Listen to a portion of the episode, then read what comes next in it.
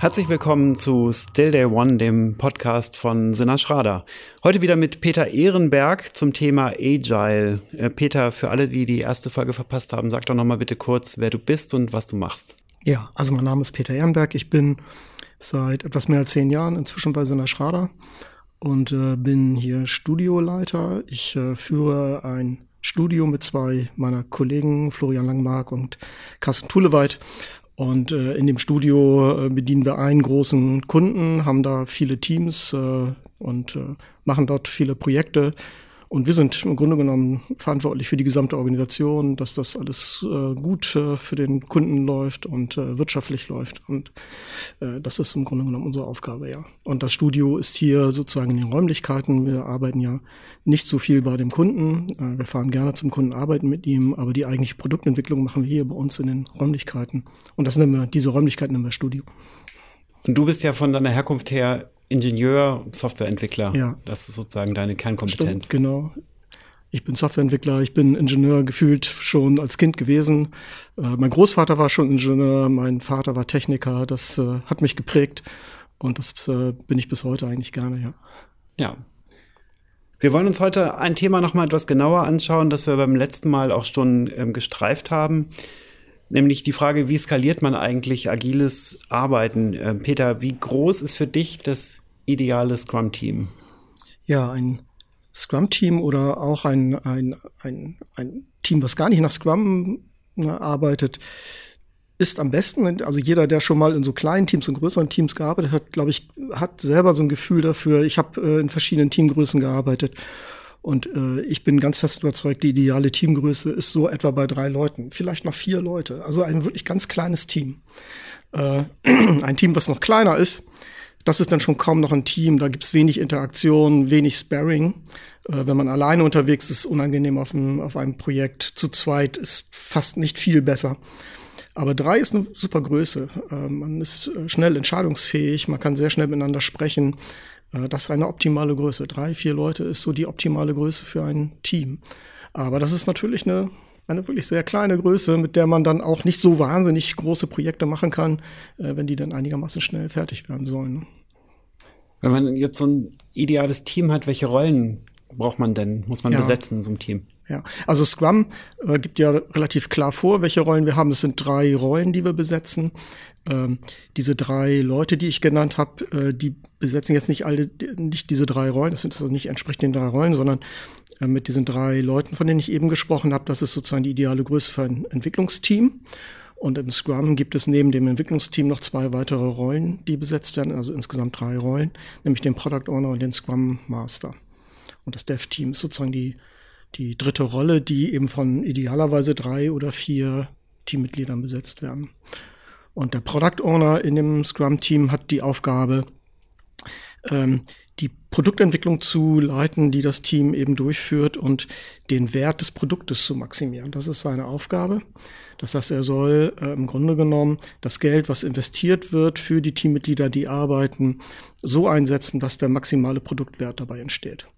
Das ist die Aufgabe des Product Owners, des Product Owners und das macht er im Wesentlichen dadurch, dass er eben entscheidet, was ähm, das Team als nächstes tut. Ne? Das ist im Grunde genommen seine, seine wesentliche Aufgabe. Und dann gibt's das Development-Team, idealerweise eben mit drei, vier Leuten besetzt, oft aber auch größer. Wir sprechen da sicherlich gleich nochmal drüber. Und das Development Team hat die Aufgabe, die eigentlich Produktentwicklung eben durchzuführen, ist verantwortlich für das Produkt, was dabei entsteht. Also, dass das Produkt wirklich dann geliefert wird, äh, ist also für die Lieferung des Produktes zuständig. Wir wissen ja alle bei Scrum, dass wir in Inkrementen arbeiten, also in, in Sprints, äh, ein, zwei, drei oder vier Wochen Sprints. Und das Team ist eben verantwortlich, immer am Ende des Sprints, spätestens am Ende des Sprints, ein funktionierendes Produkt zu liefern. Äh, Potential Releasable Product wird das genannt. Also das soll ein Produkt sein, was frei von bekannten Restarbeiten ist, was also wirklich dann ist, wo man nicht sagt, ja, aber wir müssten da noch Dokumentation schreiben oder noch was testen oder so, sondern das soll dann wirklich, äh, wenn der Product Owner es möchte, soll es released werden können und in die Wildbahn erlassen werden können. Ob das dann passiert am Sprintende, das obliegt wiederum dem Product Owner. Product Owner kann sein, dass der sagt, na, mir fehlen da noch einige Feature, die erforderlich sind, damit wir wirklich Bestand haben vom Kunden mit diesem Produkt. Die müssen wir erst entwickeln. Wir releasen also dann nicht in diesem Sprint, sondern vielleicht erst im übernächsten Sprint. So, das kann er durchaus entscheiden, aber der Product Owner soll das jederzeit entscheiden können und deswegen soll das Produkt immer in diesem Zustand sein. Und dafür ist eben das Development Team zuständig, dass das Produkt wirklich einwandfrei ist, in einem äh, Tip-Top-Zustand ist und ähm, das ist die Aufgabe des Development Teams. Und dann gibt es die dritte Rolle, den Scrum Master. Und der Scrum Master ist dafür verantwortlich, dass das Team ähm, gut zusammenarbeitet. Er soll eben äh, die, den Scrum befördern in dem Team, soll dem Scrum, dem Team helfen, äh, die Scrum auszuführen und äh, soll eben die Zusammenarbeit so befördern, dass das Team effizient arbeitet, sodass also da auch wiederum der maximale Wert entsteht aus dem Team, dass sich das Team nicht behindert, dass äußere Hindernisse abgebaut werden, dass die Organisation das Team nicht behindert, dass der Product Owner weiß, ähm, wie kann ich am besten mit dem Development-Team sprechen, äh, wie formuliere ich meine Anforderungen am besten, äh, wie verwalte ich die am besten, wie komme ich da am besten zur Entscheidung und das Team eben auch darin unterstützt wird, äh, gut zu interagieren ähm, und die Aufgaben gut zu erledigen und äh, ähm, ja, eben einfach die maximale Effizienz und Produktivität eben zu erreichen. Das ist die Aufgabe des Scrum Masters. Wenn ich jetzt mal annehme, dass der Scrum Master und der Product Owner auch Vollzeitjobs sind, dann bin ich, wenn ich richtig gezählt habe, bei fünf bis sechs Leuten, die das In gesamte Team, Team ja. quasi das ideales, dein ideales Scrum-Team Ja. hat Ja. jetzt also fünf bis sechs Leute insgesamt. Ja, ja, ja, genau. Und typischerweise wird ein Scrum-Team auch durchaus noch größer. Und das liegt eben einfach daran, dass wir natürlich ähm, in dem Development-Team alle Personen brauchen, die wir benötigen, um das Produkt zu entwickeln. Wenn es ein komplexes Produkt ist, dann kann das schon sein, dass man mehr Leute braucht, weil man auch so viele verschiedene Skills braucht. Ein, wir sagen von einem Development-Team in Scrum eigentlich immer, dass es cross-funktional ist. Das heißt, es beinhaltet ja nicht nur Techniker, also sagen wir mal, wir machen ein Softwareprojekt, das ist typischerweise das, was wir tun. Mit Scrum muss man nicht nur, kann man nicht nur Softwareprojekte entwickeln, sondern äh, auch andere äh, Produkte könnte man entwickeln. Aber wenn ich in ein Softwareprojekt entwickle, dann brauche ich oft auch natürlich Mediengestalter, UI, äh, User Interface Gestalter, Konzepter, eventuell auch dedizierte Tester, die äh, gut in der Lage sind, Software zu testen, äh, User-Tests zu machen. Also da brauche ich möglicherweise auch mehr Leute. Eventuell habe ich in diesem Produkt auch mehr als eine Programmiersprache und ich brauche verschiedene Leute, die all diese Programmiersprachen, die ich dort einsetze, abdecken.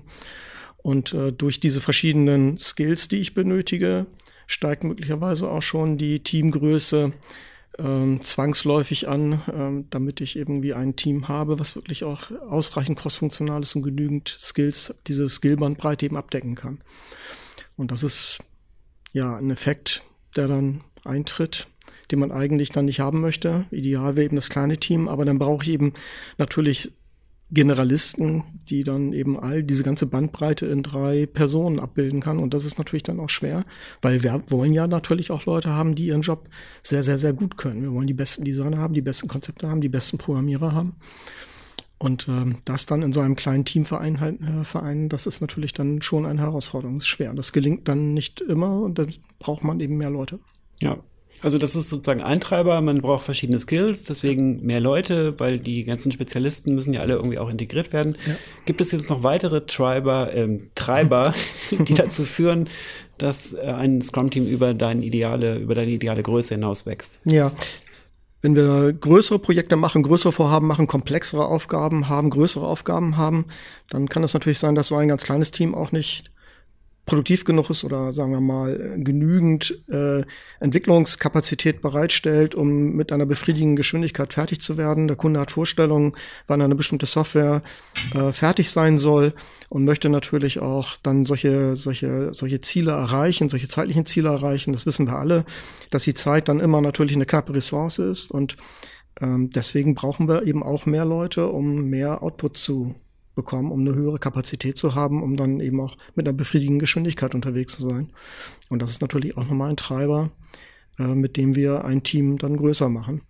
Und das ist dann so eine typische Reaktion, die dann passiert. Die, ähm, die Entwicklungsgeschwindigkeit ist nicht schnell genug und äh, dann kommt man eben auf die Idee, weitere Leute in das, äh, in das Projekt zu integrieren, das Team, das Development-Team größer zu machen.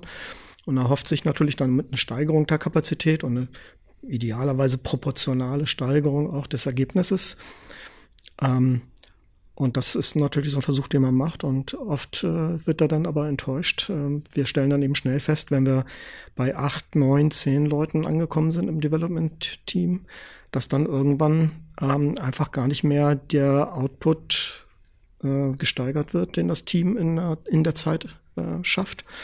Und dass dann offenbar eben diese, dieser proportionale Zusammenhang zwischen Mitarbeiterzahl und Output dann überhaupt gar nicht mehr, also nicht annähernd mehr erreicht wird, sondern zusätzliche Leute überhaupt gar nichts mehr bringen. Das ist schon so, wenn neue Leute ins Team kommen, dass das dann erstmal eine Störung für das Team bedeutet. Und dann, das ist auch so eine Binsenweisheit, die, glaube ich, jeder schon auch erlebt hat, dann äh, sogar die Produktivität erstmal absinkt und gar nicht steigt, sondern ganz im Gegenteil, die fällt erstmal, weil natürlich der neue Mitarbeiter muss in das Team integriert werden, der muss ja lernen, was äh, das Produkt bis dahin entwickelt hat, wie das alles funktioniert, der muss also geonboardet werden. Ähm, das sind alles Reibungsverluste, die das Team auch erstmal abhalten, weiter zu arbeiten. Man muss dem neuen Mitarbeiter, den neuen Kollegen eben erklären oder neuen Kolleginnen erklären, wie das alles funktioniert.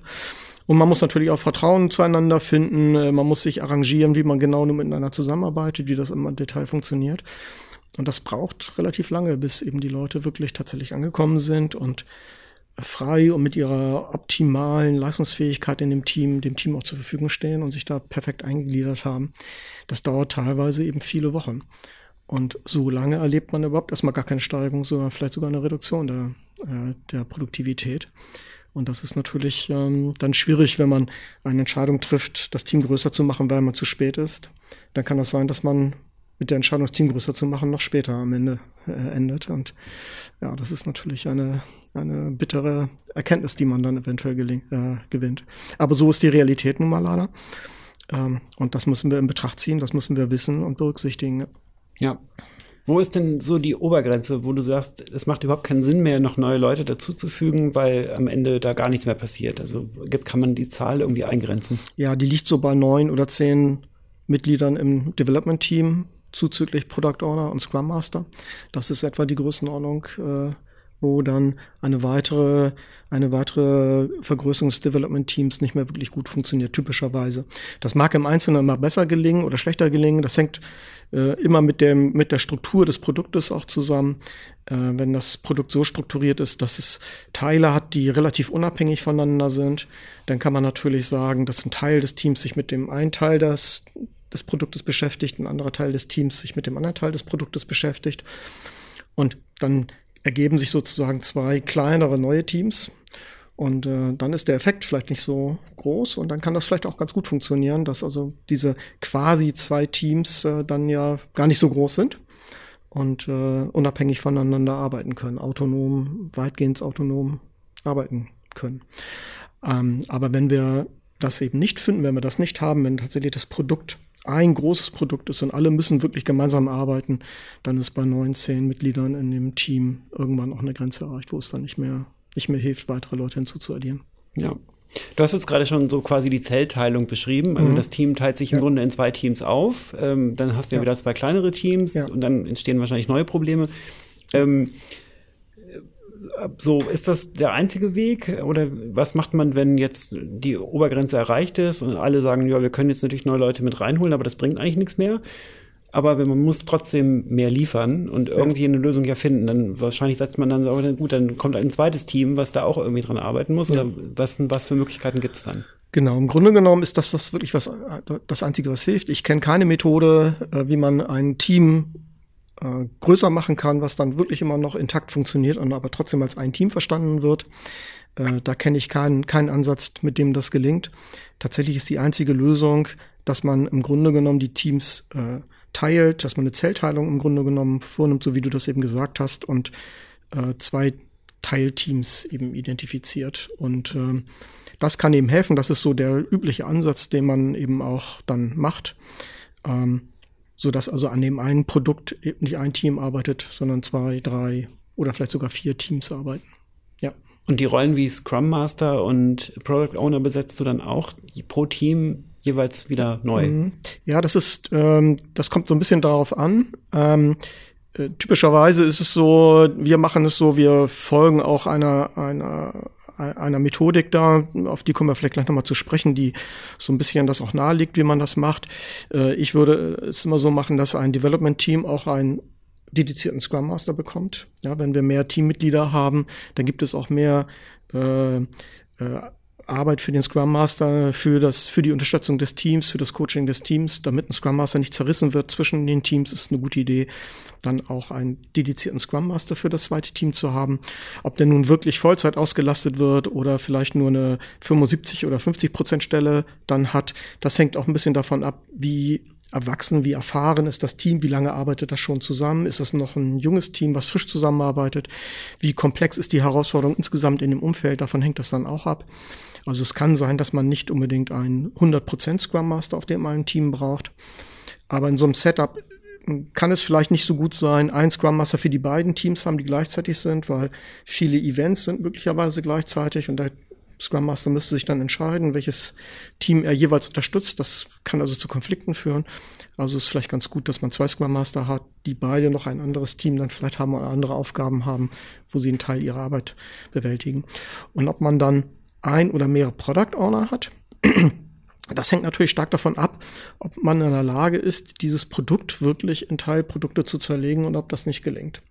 Und das ist im Grunde genommen ähm, eine ganz, eine ganz schwere Herausforderung auch.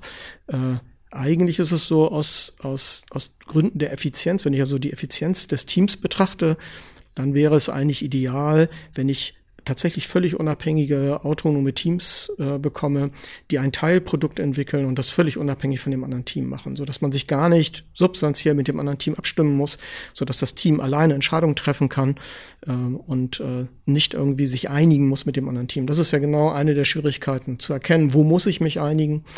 Äh, das wird man immer wieder feststellen, dass man äh, manchmal Punkte hat, wo man das verpasst hat, wo man nicht mitgekriegt hat, dass man sich einigen musste, wo man nicht wusste, dass die anderen an einen konkurrierenden Ansatz an einer bestimmten Stelle verfolgen, dass also Konflikte da entstehen.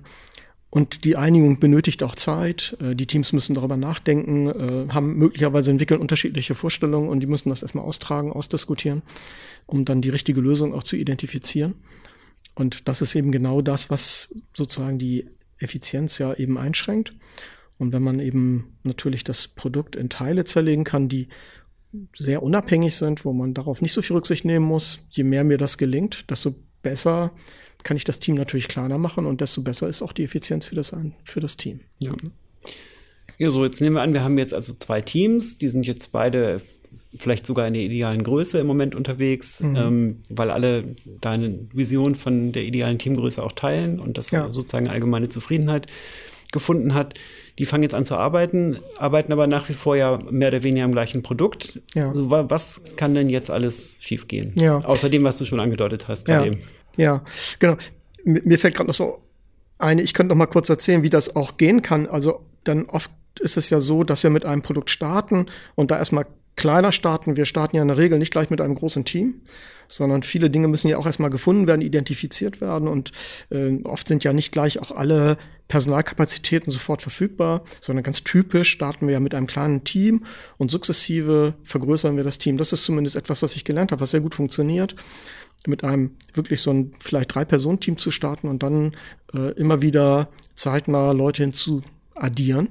Und dann kommen wir natürlich irgendwann zwangsläufig in diese Größe, wo man das teilen muss. Und da habe ich dann oft die Erfahrung gemacht mit Teams, äh, dass man äh, vielleicht ein, ein, Team hat von acht Leuten und äh, als Scrum Master sagt man so, Team, wir, das, wir sind jetzt so groß, wir müssen diese Teilung vornehmen. Und oft habe ich erlebt, dass da sogar ein Widerstand im Team ist. Die haben sich ja sehr gut arrangiert in diesem, in dieser, in diesem acht Teammitglieder-Team und äh, arbeiten da und sind dann oft auch zufrieden zunächst erstmal und Veränderung ist dann manchmal gar nicht so sehr gewünscht. Man will sich auf die Arbeit konzentrieren und nicht auf Organisationsstruktur ähm, damit behelligt werden. Und oft gibt es dann also auch erstmal Widerstände. Und wenn man dann aber das Team überreden kann, überzeugen kann, das zumindest mal ausprobieren und zum Beispiel so ein Acht-Personen-Team dann auf zwei, vier Leute Teams teilt, ähm, dann werden wir auch erstmal erkennen, dass das nicht gleich auf Anhieb sehr gut funktioniert, sondern auch da müssen sich diese Vierergruppen natürlich auch erstmal finden. Aber dass man dann schnell, oft schnell hört, äh, dass sie, dass die Teammitglieder strahlen und sagen, das ist wirklich viel besser geworden. Jetzt sind viele Dinge einfach viel einfacher.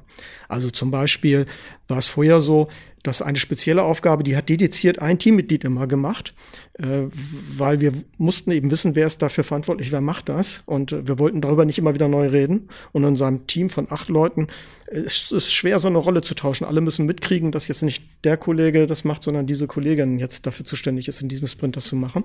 Und da gibt es möglicherweise Missverständnisse und Fehlkommunikation. Beim Team mit nur drei oder vier Leuten kann man solchen Rollentausch auch ganz schnell machen. Ja, und das ist überhaupt kein Problem. Alle sind sofort informiert und wissen das. Und das führt natürlich dazu, dass das Wissen verteilt ist, dass das Skillset breiter wird bei den Teammitgliedern. Äh, und das Team, wenn jetzt ein Teammitglied krank ist oder im Urlaub ist oder aus welchen Gründen nicht da ist, auch diese fehlende äh, dieses fehlende Teammitglied relativ leicht ersetzen kann, erstmal interimsweise.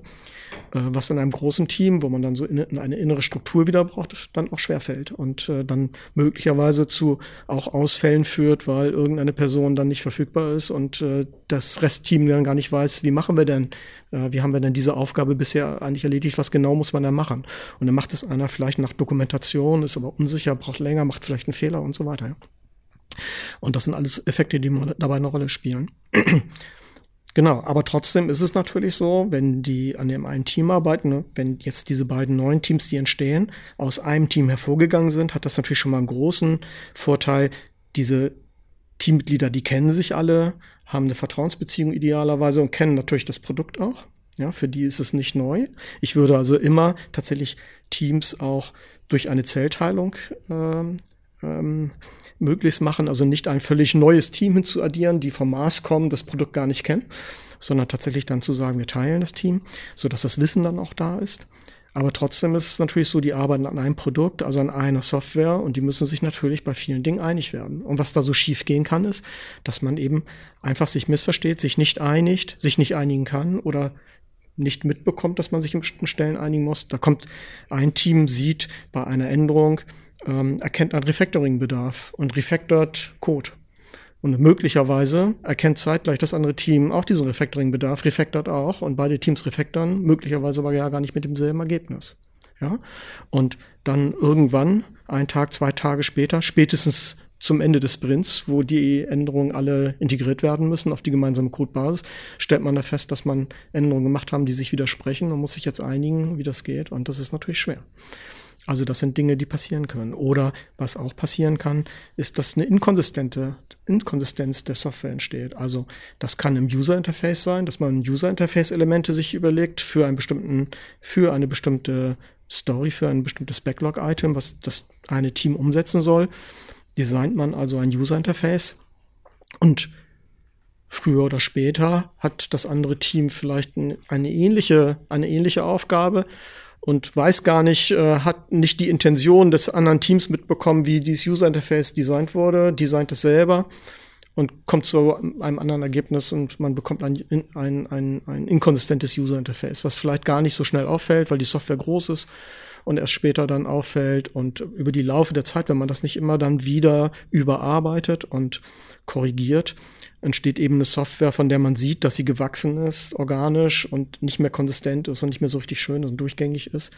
Und das ist im Grunde genommen auch ein Qualitätsproblem. Das kann auch in der Software natürlich passieren, dass dann für bestimmte äh, Softwareaufgaben verschiedene Lösungen existieren. Das macht die Software komplexer und schwieriger.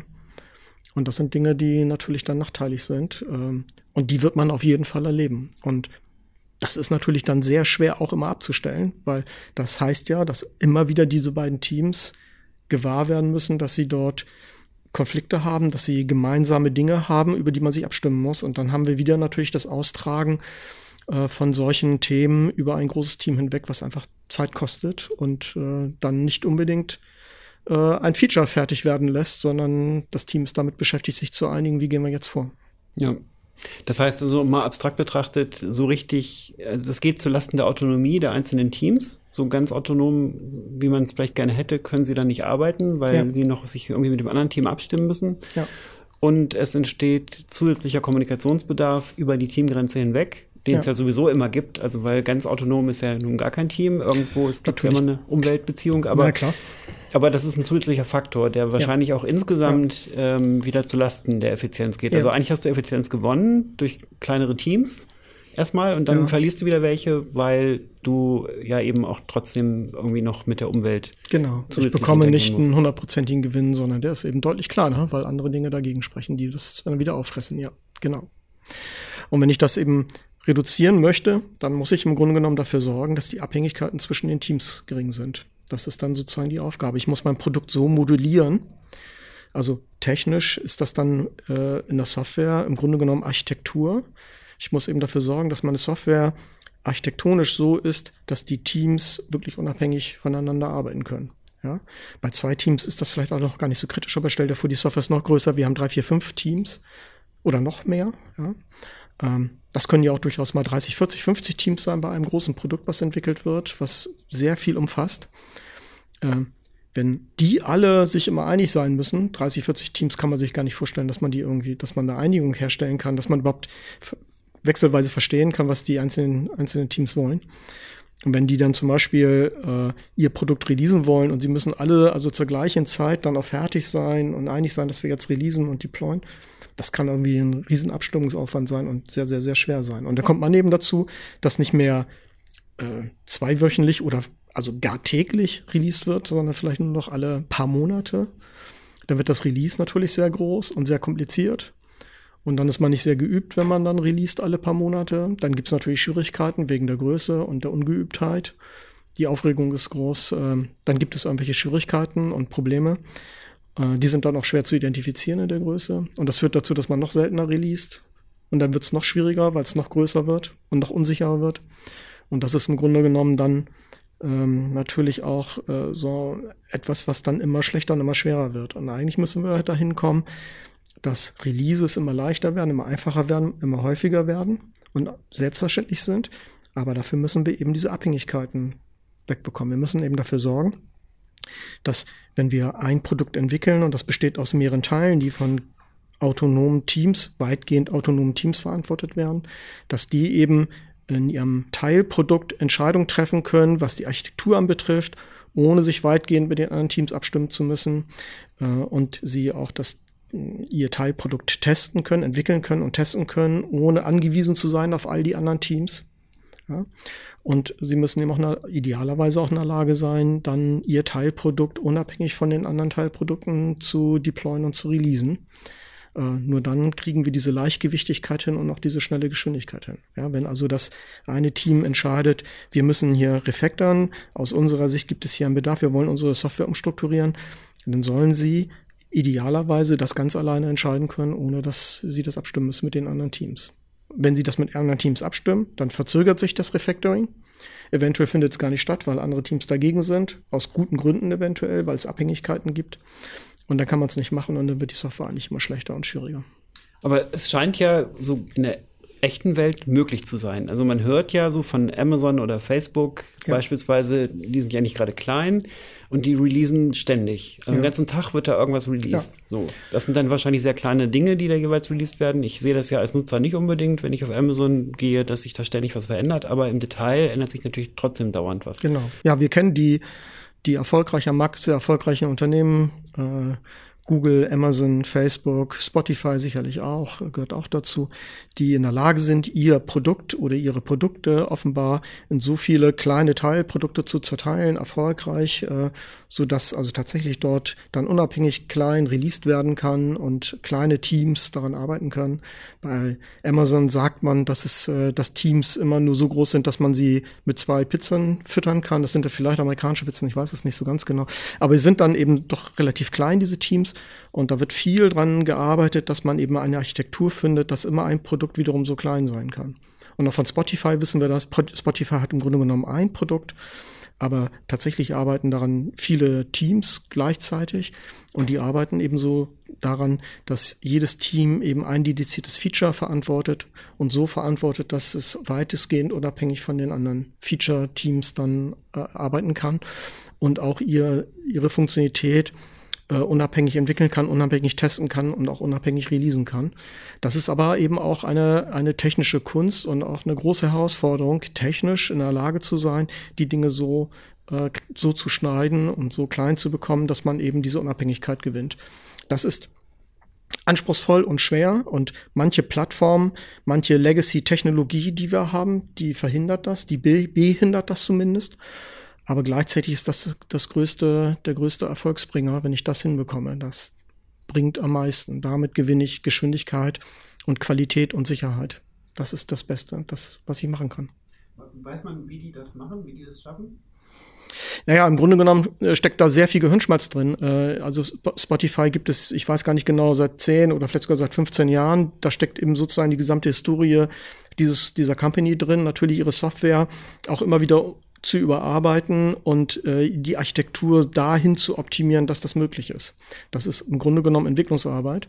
Wenn wir als Agentur für ein Kundenprojekt machen, dann sind ja die Zeiträume häufig viel kürzer, dass nicht sofort dann auch diese Erkenntnisse da sind, wie man diese Dinge so schneiden kann. Und die brauchen eben Zeit, die sind eben schwierig. Es gibt technisch ja auch ein paar Technologien, die bekannt sind. Also bekannt ist die Microservice-Architektur, die zahlt genau darauf ein. Das ist eine Technologie, die eher im Backend-Bereich eingesetzt wird, aber genau mit der Idee, dass man sagt, unsere Backend-Infrastruktur äh, da bauen wir Services, die sehr klein sind, ähm, die von einem Team verantwortet werden können. Dieses Team entwickelt und ist verantwortlich für diesen Server, entwickelt diesen äh, Service und betreibt ihn eben auch. Ähm, das heißt also, auch da gibt es keine Trennung zwischen Entwicklern und denen, die das betreiben. Man möchte, dass diejenigen, die es entwickeln, das auch betreiben, damit sie, wenn sie im Betrieb Schwierigkeiten sehen, die auch wirklich von der Software gelöst werden dann am Ende, so dass der Betrieb auch besser funktioniert. Äh, wenn man dort verschiedene Leute hat, dann gibt es verschiedene Ziele und dann ähm, werden entweder äh, Probleme, die es im Betrieb gibt, in der Software nicht gelöst oder der Betrieb hat Ansprüche möglicherweise an die Software, die auch nicht ideal sind. Äh, das ist im Grunde genommen das DevOps-Modell, dass man eben die, der, den Betrieb und die Entwicklung zusammenbringen möchte in ein Team und äh, mit gemeinsamen Zielen eben dazu schnellen Ergebnissen bekommt. Dann bin ich eben in der Lage, äh, zu, dafür zu sorgen, dass das Team es so entwickelt, dass, dass sie wirklich dann schnell releasen können, möglicherweise eben mehrmals am Tag releasen können, unabhängig von allen anderen Services. Und das ist so eine Technologie, die man im, im, im Backend-Bereich hat. Dann ist es auch möglich, ein Service in einer Programmiersprache zu implementieren, einen anderen Service in einer anderen Technologie oder Programmiersprache zu implementieren, je nachdem, was das Beste für die Aufgabe ist, aber auch für das Team ist. Wenn ich jetzt ein Team habe, die sagen, wir präferieren eine bestimmte Programmiersprache, weil die kennen wir am besten, die, von der glauben wir, dass sie das Beste ist, dann ist es auch eine sehr gute Idee, die das machen zu lassen, sie zu zwingen, eine andere Standardprogrammiersprache zu verwenden, weil andere Teams das so vorgegeben haben. Das Team ist damit gar nicht glücklich, ist keine so gute Idee. Das wird also nicht die beste Effizienz dann bringen. Und wenn ich unabhängig bin, wenn ich sagen kann, ja, dass äh, die Programmiersprache ist im Grunde genommen irrelevant für diesen, für diesen Dienst, äh, das kann das Team selber entscheiden, dann zeigt das schon diese Autonomie des Teams und dann bekomme ich natürlich eine viel bessere, eine viel bessere Effizienz. Und dann kann ich auch natürlich hingehen und sagen, äh, wenn ein bestimmter Dienst etabliert ist und funktioniert und wird betrieben, vielleicht gibt es irgendwann mal eine Idee, ähm, das komplett zu erneuern, äh, weil Anforderungen neu hinzugekommen sind. Vielleicht stellt sich heraus, dass diese Lösung, die man jetzt hat, nicht performant genug ist, äh, auf einer Technologie basiert, die inzwischen veraltet ist. Jetzt müsste man eben hingehen, das eventuell neu implementieren. Wenn ich das auf einem großen System habe, sind solche Entscheidungen immer sehr schwer. Ja, wie bekomme ich ein großes monolithisches Legacy-System erneuert? Das ist eben wahnsinnig schwer. Äh, wenn ich eine Microservice-Architektur habe, dann kann ich natürlich einen kleinen Service, einen Microservice eben neu implementieren. Das schaffe ich in endlicher Zeit fertig zu bekommen. Und dann kann ich ihn irgendwann, kann ich den alten Service mit dem neuen ersetzen. Ich kann vielleicht sogar eine Zeit lang Parallelbetrieb machen. Das ist alles, das sind Dinge, die möglich sind, die aber nur in so einer Architektur möglich sind, wo diese Dinge diese Unabhängigkeit haben. Und jetzt gibt es neue Bestrebungen, das eben auch ins Frontend zu bringen. Wir machen ja im Wesentlichen Webanwendungen. Und äh, bisher war es eben so, dass wir die Webanwendungen, die wir gebaut haben, im Grunde genommen im Frontend Monolithen waren. Ja, das waren dann äh, monolithische Anwendungen, die ein Frontend, ein konsistentes Frontend dem Kunden gezeigt haben. Teilweise wirklich dann eben auch schon sehr große Anwendungen. Möglicherweise basierten sie im Backend auf Microservices, aber im Frontend war es eben eine große Anwendung. Und was wir jetzt haben, ist eine, eine Bestrebung, eine Technik, ähm, Micro-Frontends zu bauen, also äh, den gleichen Gedanken der Microservices auch ins Frontend zu bringen, so dass wir dann sagen können, wir haben hier eine eine Seite, eine Webseite und die kann tatsächlich komponiert sein aus mehreren Applikationen, die an diesem Frontend beteiligt sind, so dass ich auch dort zu kleineren Applikationen komme, die ich unabhängig in kleinen Teams entwickeln kann, mit einer größeren Unabhängigkeit und einer größeren Autonomie. Das waren ja jetzt eine ganze Menge Softwarearchitektur und Frontend-Architektur ähm, Fragen und Lösungen. Wir hatten das letzte Mal über so Frameworks gesprochen für die Skalierung, ähm, also von Scrum oder von Agile ähm, Arbeiten. Ja. Ähm, das ist ja nochmal ein anderer Ansatz eigentlich. Ähm, zumindest fühlt sich das für mich so an. Ja, naja, ich vielleicht gar nicht ein anderer Ansatz. Ich glaube, all diese Frameworks bedürfen am Ende natürlich dieser technischen Lösung. Also auch die können diese technischen Probleme nicht umschiffen. Ja. Ähm, aber diese, wenn der Ansatz gut ist, dann sollte mir dieser Ansatz genau das auch nahelegen, was ich jetzt gerade eben gesagt habe, nämlich diese technische Lösung zu identifizieren, diese Unabhängigkeit von den, Auto, von den Teams zu stärken und danach zu streben, um meine Architektur dahin auszurichten äh, und das zu machen. Und es ist natürlich am Ende nicht nur Technik dran beteiligt, sondern ich habe dann sicherlich auch den Anspruch, wenn ich ein Frontend baue, dass ich ein konsistentes UI bekomme. Und dann kann man sich wieder fragen, wie kann man das unterstützen, dass wenn ich mehrere Micro-Frontends habe, ich trotzdem ein konsistentes UI bekomme, wo nicht jedes Team ein Button oder äh, bestimmte UI-Elemente neu designt, die dann unterschiedlich aussehen im Detail, sondern ich das wieder konsistent bekomme.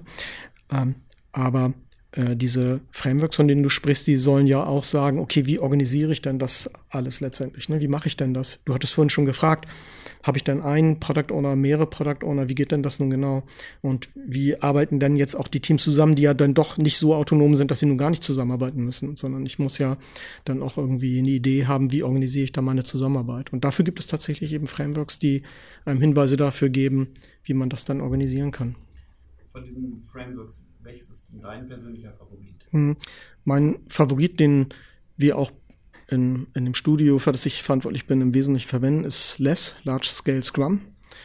Ähm, das ist ein Favorit, den habe ich gewählt, äh, als wir mit Projekten in solche Größen kamen, dass Skalierung nötig war und ich mir dann viele verschiedene Frameworks angeguckt habe. Und den habe ich gewählt, der war mir am sympathischsten, weil er sehr einfach ist und im Grunde genommen nur relativ wenig zu Scrum addiert. Ja, es ist, er basiert auf Scrum und lässt eben die Idee von Scrum auch komplett intakt und addiert nur relativ wenige Dinge hinzu. Ähm, und ganz vieles, was natürlich in dem Framework drinsteckt, sind äh, Prinzipien und Werte und äh, solche Praktiken, die natürlich eine Grundlage bilden und nicht so sehr Prozess. Ja? Also viele Leute glauben ja an Prozesse und glauben, dass Prozesse die Lösung sind für solche Schwierigkeiten. Ich glaube selber daran nicht. Ich glaube, mit Prozessen erreicht man immer viel weniger. Prozesse sind immer sehr sichtbar, Tools und Prozesse. Wenn wir mit Kunden, wenn wir mit Neukunden sprechen, dann ist das Thema, äh, wenn wir dazu kommen, wie wir dann Software entwickeln, dann möchten die Kunden oft wissen, welche Prozesse verwendet ihr, welche Tools verwenden ihr. Das, das steht dann so im Vordergrund, darüber spricht man. Aber im Grunde genommen sind Tools und Prozesse gar nicht so leistungsfähig, sondern viel leistungsfähiger und wichtiger sind eine Kultur, die aus Werten und Prinzipien bestehen, aus Mindset besteht. Darüber ist aber auch schwerer zu sprechen, aber da steckt viel mehr drin. Ne? Also ich kann äh, durch Ansage in ein Command- und Kontrollunternehmen eben einfach sagen, du verwendest jetzt zukünftig dieses Tool. Das heißt aber noch lange nicht, dass also dann die Arbeit besser wird, dass die Leute verstehen, wie sie autonom arbeiten können. Das ist damit gar nicht gewährleistet. Und äh, ich habe so ein Beispiel, das ist vielleicht ein bisschen albern, aber man kann, ich finde, das macht ein bisschen deutlich, wie, wie wenig leistungsfähig ein Prozess ist. Äh, wenn also ich Kollegen mit Kollegen oder mit Kunden diskutiere über und da komme ich auf jemanden, der so sehr an Prozesse glaubt und meint, dass es sei sehr wichtig, dass man das macht, dann sage ich immer, du kannst doch Fahrrad fahren, dann schreib mir doch mal den Prozess des Fahrradfahrens auf. Und dann gucken wir doch mal, ob dieser Prozess, den du da aufgeschrieben hast, mir jetzt die Frage beantwortet, wie schnell ich mit meinem Fahrrad hier in der Völkerstraße an der Ecke, in einer Bosselstraße, auf dem Kopfsteinpflaster bei Nässe um die Kurve fahren kann, ohne hinzufallen.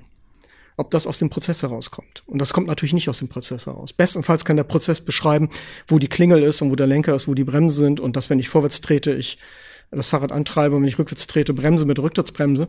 Das kann der Prozess mir beschreiben. Aber wenn ich das jemand sage, der nicht Fahrrad fahren kann, ist das natürlich irgendwie eine grundlegende Voraussetzung, dass er versteht, wie funktioniert das Fahrrad. Das ist aber auch schnell verstanden. Aber damit kann er noch lange nicht Fahrrad fahren. Und das Fahrradfahren ist dann natürlich auch erstmal sozusagen ausprobieren, hinfallen, lernen. Ja, und äh, das Fahrradfahren ist ja auch immer so ein, so ein, so ein Fallen, was man dann im letzten Moment verhindert sozusagen. Ja, also in Wirklichkeit fahren wir immer so eine leichte Schlangenlinie, um die gleich, das Gleichgewicht zu halten. Und äh, das ist ähm, ja, das zeigt sehr viel. Also ich glaube, Softwareprojekte haben manchmal eine Ähnlichkeit.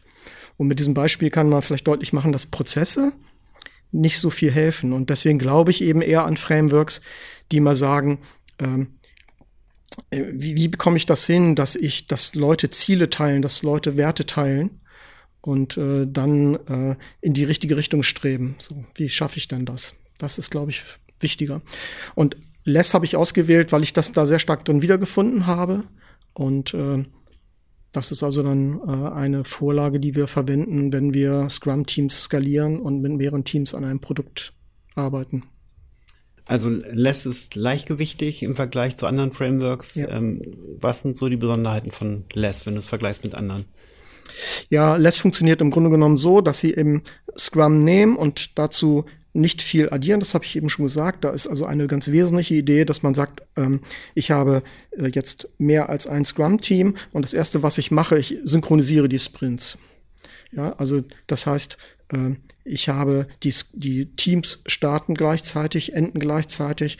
Damit bekomme ich schon mal viel leichter hin, im Sprint, äh, wenn die, die Arbeitsergebnisse von Teams integriert werden, ich auch eine Gleichzeitigkeit dieses Integrationsbedürfnisses habe zum spätestens zum Sprintende hin wollen wir alle fertig werden und wollen gucken, ob die Gesamtsoftware funktioniert. Alle Teams wollen das dann gleichzeitig und das ist gut. Alle werden dann nämlich gleichzeitig fertig und haben dann Zeit, diese Dinge zu integrieren und am Ende liefern sie eben ein Produkt ab. Wenn ich unterschiedliche Zeiten hätte, dann würde das eine Team sagen, so, wir wollen jetzt äh, fertig werden und liefern. Das andere Team sagt, ja, wir fangen jetzt gerade an und wir wollen jetzt eigentlich das Fass aufmachen, wollen refactoren. Und das sind möglicherweise Dinge, die sich widersprechen. Und mit dieser Gleichzeitigkeit bekomme ich schon mal auch in diesem Ziel, äh, am Ende ein potenziell releasable, releasable Produkt zu liefern, eben auch eine Übereinstimmung, ein ganz wichtiger Punkt. Und die Idee von Less ist, dass es zunächst erstmal auch weiterhin nur einen Product Owner gibt. Äh, das ist in Scrum ein relativ wichtiges Prinzip, dass der Product Owner nur eine Person ist. Man möchte damit eine Konsistenz in der Aussage, in der Ansage erreichen. Man möchte keine Widersprüche haben. Wir kennen das alle. Äh, wenn Mama Nein sagt, dann gehen wir zu Papa und der sagt gleich Ja äh, wenn solche Dinge passieren, dann untergräbt das so ein bisschen die Glaubwürdigkeit und die Autorität. Deswegen soll es eben nur eine Person sein, damit wir möglichst konsistente äh, Aussagen von dem Product Owner darüber bekommen, was denn wirklich das Wichtige ist, was wir als nächstes machen wollen. Und wenn wir jetzt also mehrere Development Teams haben, die parallel arbeiten an dem Produkt, haben wir trotzdem nur ein Product Backlog und auch nur ein Product Owner, was dafür, der dafür verantwortlich ist. Und ähm, der Sprint startet im Grunde genommen damit, dass wir dann gemeinsam ein Planning-Meeting haben, so wie in Scrum auch. Der Product Owner präsentiert jetzt sein Backlog, die Spitze seines Backlogs und präsentiert, was er als die nächsten wichtigen Aufgaben ansieht, die er jetzt in dem nächsten Sprint äh, angehen möchte mit den Teams. Das macht er jetzt vor all den Teams. Ja, also nicht vor einem Team, sondern eben vor zwei oder drei Teams, je nachdem, wie viele Teams arbeiten. Und ähm, gemeinsam äh, kommt man dann auch zu dem Ergebnis, was ist denn das, was wir jetzt in diesem Sprint gemeinsam in diesem Verbund äh, äh, tatsächlich umsetzen wollen.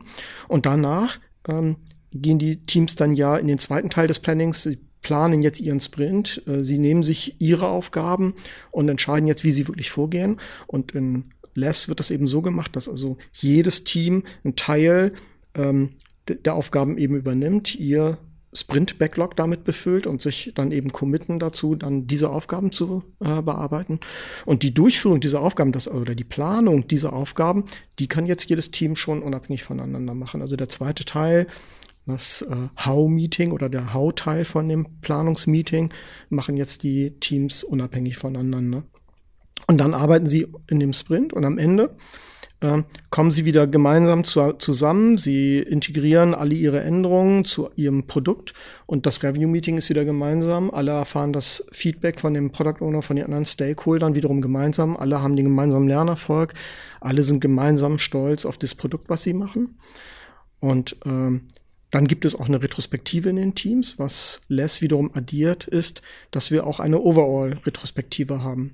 Die machen wir dann mit Repräsentanten aus den Teams, aber in dieser Overall-Retrospektive soll mit Repräsentanten aus den Teams eben überlegt werden, was können wir in der Zusammenarbeit zwischen den Teams jetzt verbessern.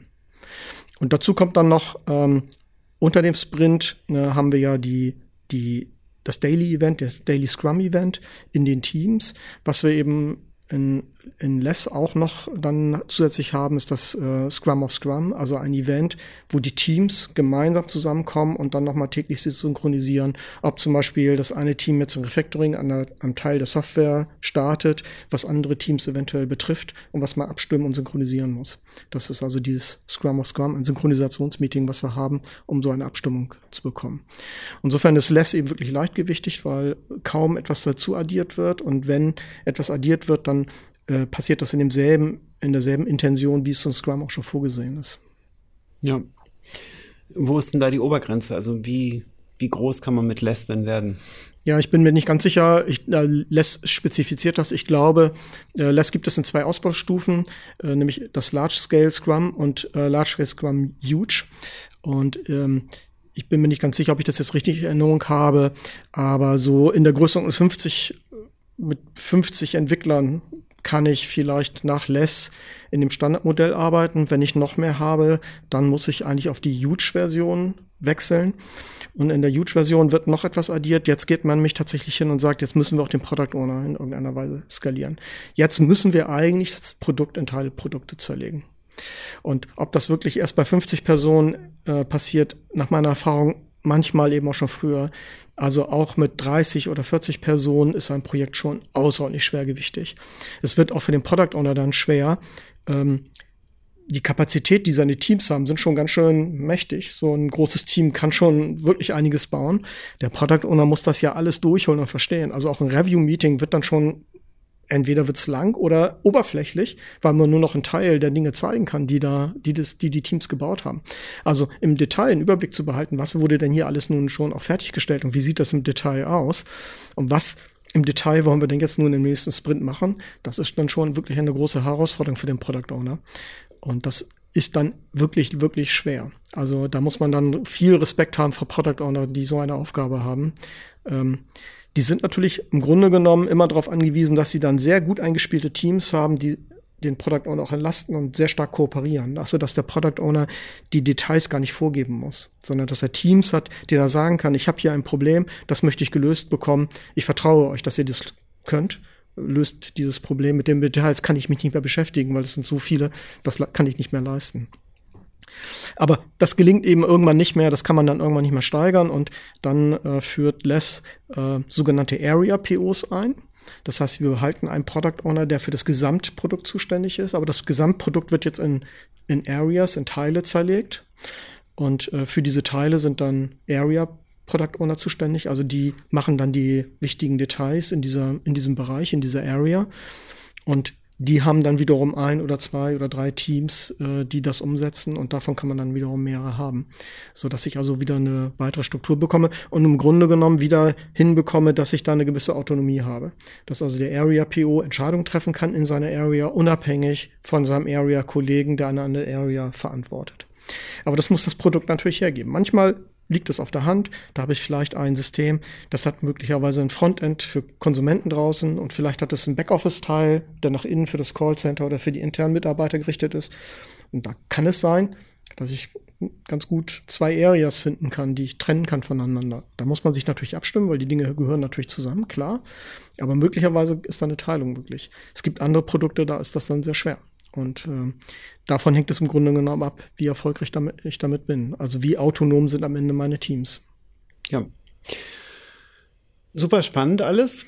Ich habe jetzt schon ein paar Mal auf die Uhr geguckt und festgestellt, ähm, die zwar sind die Fragen nicht alle beantwortet, aber die Zeit ist um. und deswegen erstmal vielen Dank für heute. Ich denke, es gibt noch genug ähm, Fragen, noch genug Stoff ähm, auch für die nächste Runde. Insofern freue ich mich erstmal und danke dir für bis hierhin und ich denke, wir sehen uns wieder. Ja, vielen Dank für eure Aufmerksamkeit und für deine Unterstützung hier, Martin. Ja, ist mir ein Vergnügen. danke.